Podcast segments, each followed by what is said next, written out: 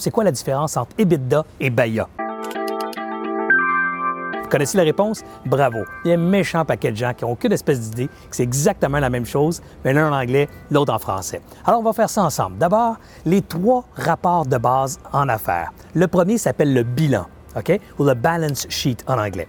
Donc, le bilan, quoi il sert le bilan? Le bilan, c'est simplement une photo à une date précise de l'état de votre entreprise financièrement parlant.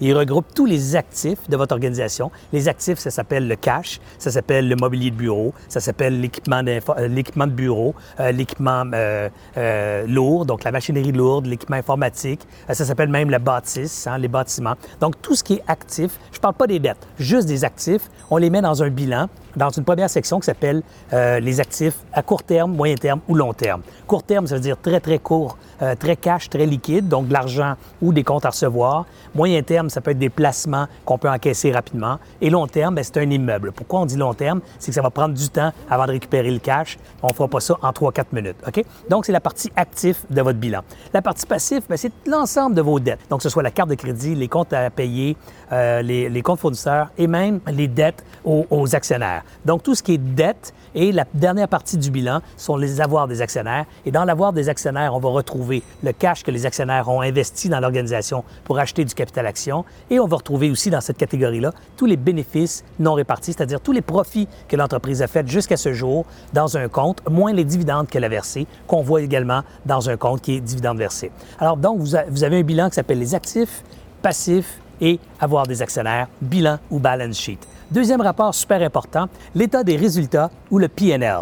PNL en anglais, c'est Profit and Loss Report.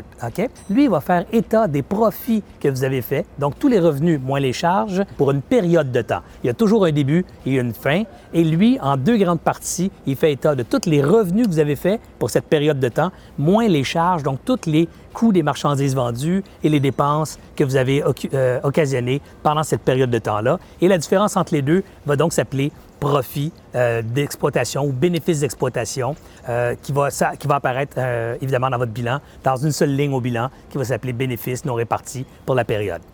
Donc, PNL ou état des résultats, c'est ce rapport financier qui fait état de vos revenus, vos dépenses pour une période donnée. Troisième rapport qu'on voit souvent s'appelle l'état du flux de trésorerie ou le cash flow report en anglais. Je vous explique. Vous faites une vente à un client pour 100 000 et il vous paye dans 60 jours. Dans votre rapport Donc, dans votre état de résultats, vous allez voir 100 000 ventes et vous allez avoir les coûts de cette vente-là dans votre rapport, profit 20 000 mais dans votre compte de banque, il n'y a pas 100 000 qui est rentré ce mois-là, il va rentrer dans 60 ou 90 jours. Donc, dans votre compte de banque, il n'y a pas une scène. Pourtant, vous venez de faire pour le mois euh, de janvier, par exemple, vous venez de faire 100 000 La différence va se trouver justement dans l'état des flux de trésorerie où on va voir qu'il y a une vente qui a été faite à crédit, qui n'a pas été faite, qui n'a pas été encaissée encore. Donc, on va voir vraiment ce mois-ci les dépenses que vous avez faites pour la vente. Donc, vous allez être dans le trou ce mois-là de, un exemple, 60 000 en cash. Puis, deux ou trois mois plus tard, il va rentrer 100 000 dans le compte, mais pas de dépenses reliées à ces ventes-là. Vous me suivez? Alors, l'état des,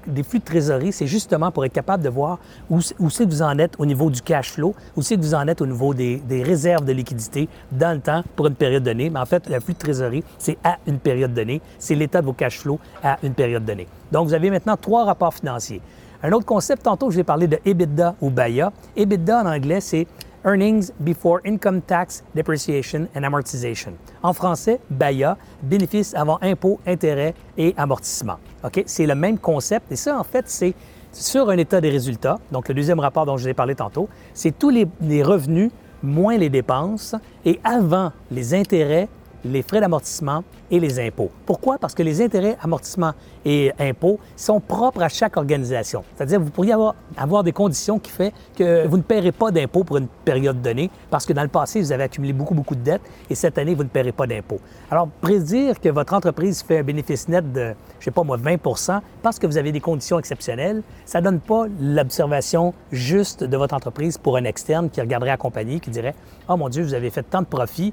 Oui, mais en réalité, c'est à cause de conditions particulières. » Alors, pour éviter ça, on va enlever les frais d'amortissement. On va enlever également les frais d'intérêt parce que moi, l'acquéreur ou quelqu'un qui observe votre entreprise, peut-être que moi, j'ai accès à des conditions de crédit ou du capital qui fait que je n'aurai pas à payer ces intérêts-là dans l'entreprise et ce n'est pas relié à vos opérations. Les intérêts et euh, les impôts ne sont pas nécessairement reliés exactement à votre opération, sont contextuels du détenteur des actions.